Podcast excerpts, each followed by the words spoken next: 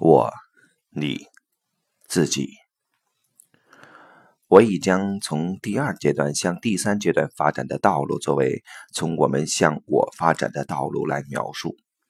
最初，第三阶段被自我所激励，并且在后面的过程中一再被这个自我所占据。然而，奇怪的是，人们发现几乎没有什么人的自我是完全且完整的独立站立于这个世间的。这个自我总是或多或少的羞涩地隐藏起来，譬如隐藏在好的意图后面，据称为客观的必要性等等，或者也隐藏在那种想要超越这个自我的企图后面。对此种现象有一个好的理由，即这个自我只有隐藏起来才能成功。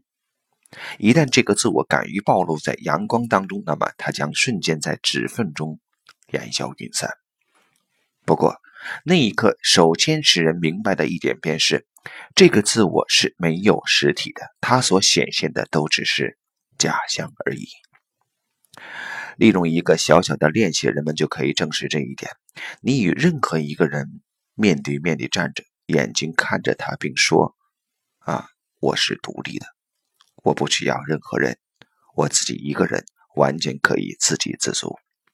你会发觉，你根本不能够将这个练习持续下去，因为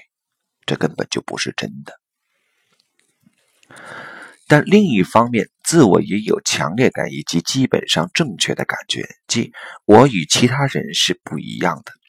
我作为一个独立的个体存在，这个个体不同于其他的个体。如果在这种意义上，我说这个我，并且完全同意它。那么，某些基本的东西就会发生改变，然后我会立即看到，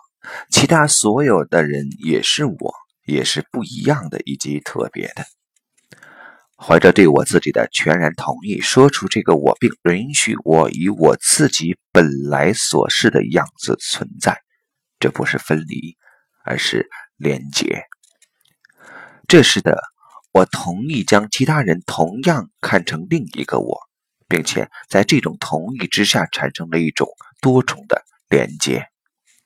在对自己这个我的同意之中，我与自己、与我的历史、与我的源头相连接，并且让我曾经所做过的所有的一切成为我本来所是的样子。同时，我看到所有其他的人也必须成为他们本来所是的样子，并且由此。我与他们相连接，并同时承认他们的不同之处，即我在这种意义上完全地说出我这个我丢掉了它的特殊性、它的傲慢，还有它的孤独。我和你是在同一个层面上的，两者是同样有效的，并且由此这个我就显得不那么重要了。这种我的感觉软化了自己的感觉，尽管它还是作为主体来感知的，但在其他的主体中间，与他们在一起的这个我会感觉到深层的连接。用一幅画面来描述，即为岛屿不再是作为一个独自屹立在水中的那个岛屿被看见和被感觉，而是作为一个水下山脉的众多凸起中的一个。这些凸起可见的部分从水中凸显，并且在那里还可看见同一个山脉的其他凸起部分。